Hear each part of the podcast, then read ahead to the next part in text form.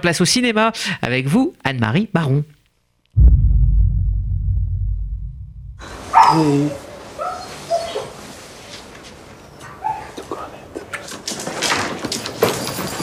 רק הכל בסדר?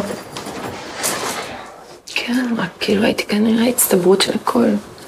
קצת אה, רחוקה לי, יש איזה... בטוחה שלא קרה משהו? Alors, né en 1973, le cinéaste israélien Yaron Shani a réalisé en 2009 un film culte, Ajami, couvert de prix dans le monde, dont la Caméra d'or à Cannes et une nomination aux Oscars.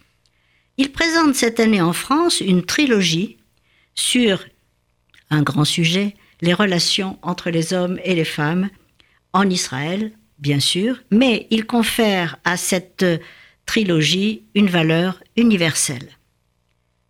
L'amour des hommes et des femmes, dit-il, est aussi complexe que la vie elle-même. Il est le sens premier de notre existence, mais il contient à la fois énormément de contradictions. Chacun des trois films se concentre sur une dimension différente de cet amour, fait d'autant de tendresse que de violence. Alors vous avez peut-être vu en juin-juillet les deux premiers, Chained et Beloved, qui présentent un couple vu, comme l'avait fait autrefois André Cayatte, d'abord du point de vue de l'homme, puis de celui de la femme. Et il est frappant de constater une fois de plus à quel point le vécu de deux êtres qui vivent ensemble peut être différent. Attentif avant tout à la sincérité des émotions, Yaron Chani travaille avec des acteurs qui ont vécu peu ou prou les situations qu'il décrit. Et ces personnages sont un policier de Jérusalem, sa compagne et la fille de celle-ci. Et donc ça, c'est les personnages de Chained et Beloved, ces personnages qui s'aiment, se disputent, se déchirent dans des séquences d'une force peu commune. Le dernier film dont vous venez d'entendre la bande-annonce, Stripped, vient de sortir. Il met en scène une intrigue et des personnages différents. Alice, une romancière qui n'arrive pas à se remettre d'avoir été violée pendant son sommeil, et Ziv, un tout jeune garçon passionné de musique qui part à contre-coeur pour le service militaire.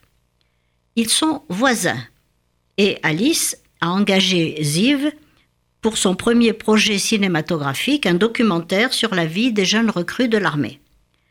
Tous deux sont en souffrance. Tous deux ont du mal à gérer leur vie quotidienne.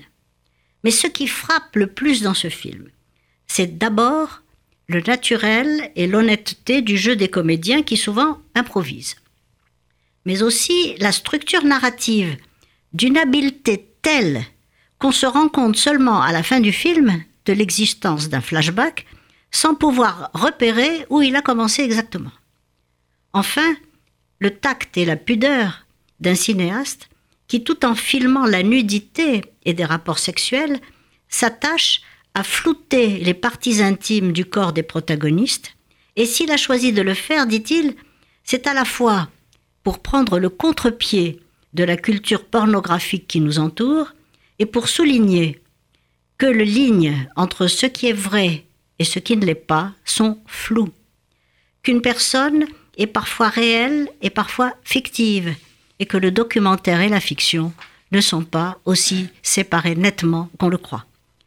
Finalement, la nudité peut être réelle ou non, le document peut être une fiction.